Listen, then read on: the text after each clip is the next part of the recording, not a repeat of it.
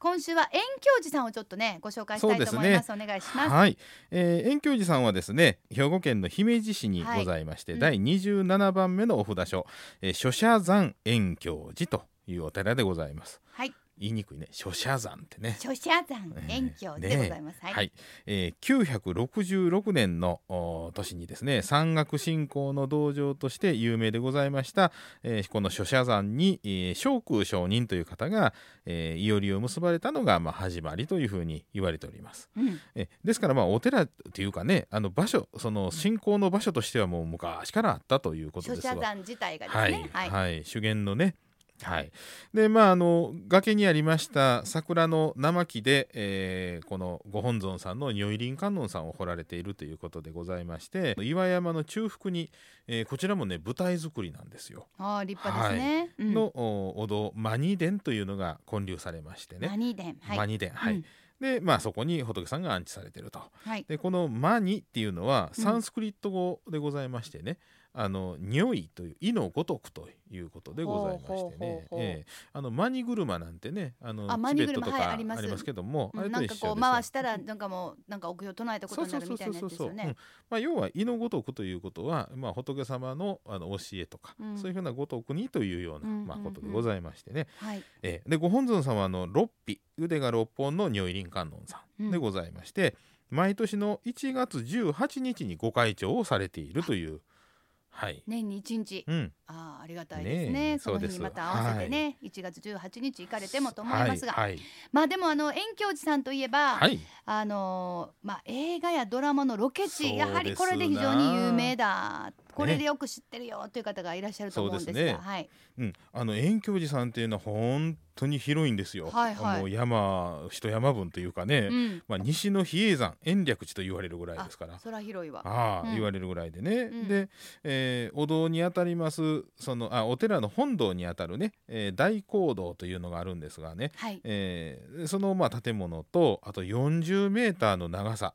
を持つ直堂っていうのとねあと直堂上行堂という3つの建物がカタカナの「こ」という字ねうん。に,、えーにまあ、のような形に並んどるんですな。はえーでこれはあの三の堂っていうんです3つのお堂があるんでい。ね。うんうんうんえーいう、まあ、場所があるんですけれども、はい。このあの直堂とか上行堂というのがですねあの映画のあのラストサムラライってなスりトましたサムな。ライ、ええはいはいはいはい、ええあのおとこ時とか、うんあとあの大河ドラマのあの軍師官兵衛のこれねも姫路ですもんね姫路のね、はいそうです、はいあのロケ地になったことで有名でございましてね、うん、ええ今回あのババスツアーではこの三の堂もお参りに行こうと。えやったー、うん見れるんやそうなんですよマニドマニ殿からちょっとまだね山の奥の方なんですけどもねあもう広いからじゃああの、はい一箇所に固まってないんですねちょっとそうでずすつこう離れながら離れてますんでねはあえーですからあの当日はあの、えーヒールみたいなんはちょっうとんやめとこはった方がいいと思います。ロープウェイみたいなの乗りまごすかざいます。はいあれも私は乗るんですか乗ります。あじゃあバスで下まで行ってでそこからロープウェイ乗って上乗ああ、はいああああそでうかそそうこか、かららえーさらにあの乗り換えてうん、でまあマニデンの下まで行けると。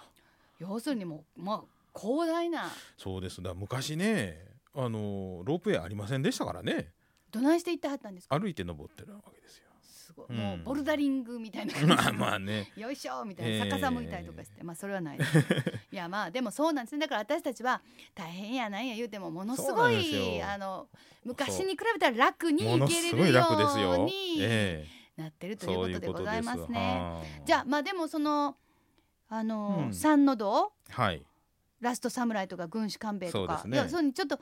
行く前に映画とかねもう一回ねドラマとかねそうですね見るともうおうおうおう、うんここかいなっていうのがバシッと見直しをして。でもね多分ね、はいあれ本当に映画のライティングって独特なんですよね。はあ。同じ場な所かるほどいなって思うぐらいうーのんやつはあるからい逆にその映画のライティングの素晴らしさとか、はいあはいはいとはい日本じゃなくてやっぱりハリウッドの映画ですそかうでらすね多分日本とまた違うところもそうですねあると思うんですよ。うんうんまあ大体ハリウッドの映画って大体暗いわねあそうねなんでか知らんけど色調がね色調がちょっとなんでか知らんけど、そう日本よりもちょっとダークなになっあてー日本のやつはちょっとこう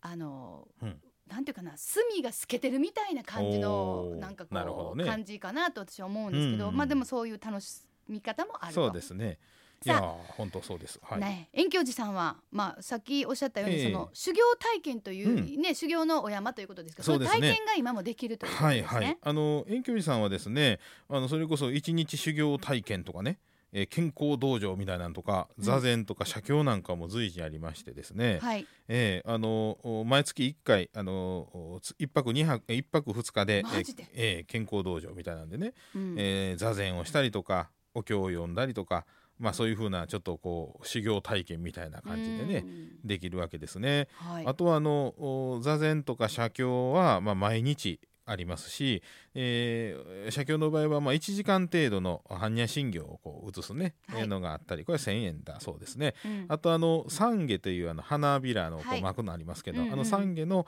お色紙に、まあ、10分ほどであの写経はできるんですが花びら写経というのがえー300円、ね、そうですがあもうありますと。この花びら写経ははなんかちょっとお手軽な感じですが、うんなんかちょっと女子の心はぐっとつかまれますね。ねえはい、本当にね。ええうんそうなんですね。まあ、いろんな体験ができるということですね。さあで西国三十三所早々1300年記念の特別拝観こちらであると聞いたんですけども、まあね遠距離さん山ですからあのもみじもたくさんありましてね、うんうんもみじの名所としてもまあ有名でございまして、はいあの11月の上旬のもみじ祭りではあのライトアップをされましてですね、えー夜間特別拝観も行われるというようなことでございまして、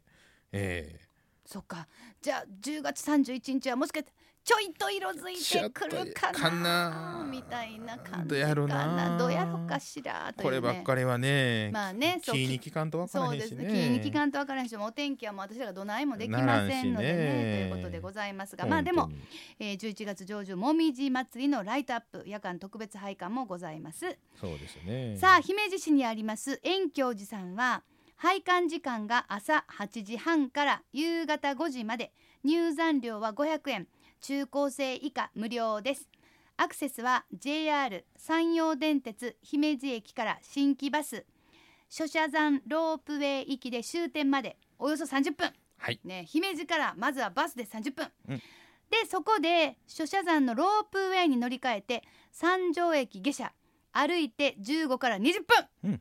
往復は500円で三条マイクロバスも運行あせいしまあちょっと足しんどいわいう方のために一応マイクロバスなんかもそうなんですロープウェイ降りてから、えーほんお堂のあるマニデンのところまでね行くのに歩いて行きますと15分から20分うんでそこであの専用のマイクロバスがありましてね、はえい、ーこちらでしたら往復500円で、まあ、乗って5分10分かからへんかなぐらいで着くと、うんうんうん昔はね馬車があのあったらしいですよ、うわーマイクロバスじゃなくてねほんまでえすーか、本間さんまがあ引いてたらしいですそ。れもまあ風情があってね ねえよろしいですけどね、ええまあ、今はマイクロバスとはいいうことでね、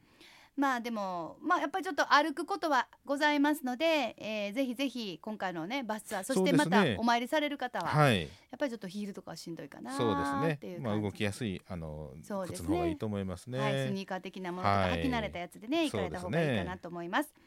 さて、えーお車の場合は山陽自動車道山陽姫路西インターチェンジから東におよそ10分姫路バイパス中次ランプから北西におよそ15分ロープウェイ諸社三陸駅に無料駐車場がございますまたカーナビを利用する場合は遠鏡寺では検索できないということでございますじゃあどうすればいいか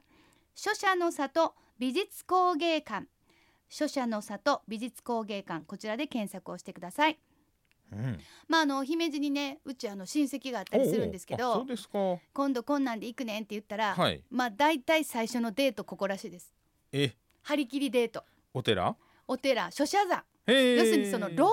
ェイに乗るっていうのがやっぱああなるほどりだからあの観覧車乗るみたいなもんであの大和屋敷ではないのかな大和屋敷はね、はあ多分みんなもう行き倒してるんあですーよ行き倒してんのあそこで五座候を食べ倒してるんですよあーそっかそうそうせやしはあちょっとこう要するにそこに行くとなるとほらちょっと時間もかかるし、うんまあまあ非ね日常の空間やし、はいはいまあ山ははい人気も少ないということで なるほどなるほどな結るほど構デート行くってあのへうーちの親戚が「いひいひいひいひ」言って「いやせせねそうせせぜんで聞くねちょデート行くねんけ」みたいに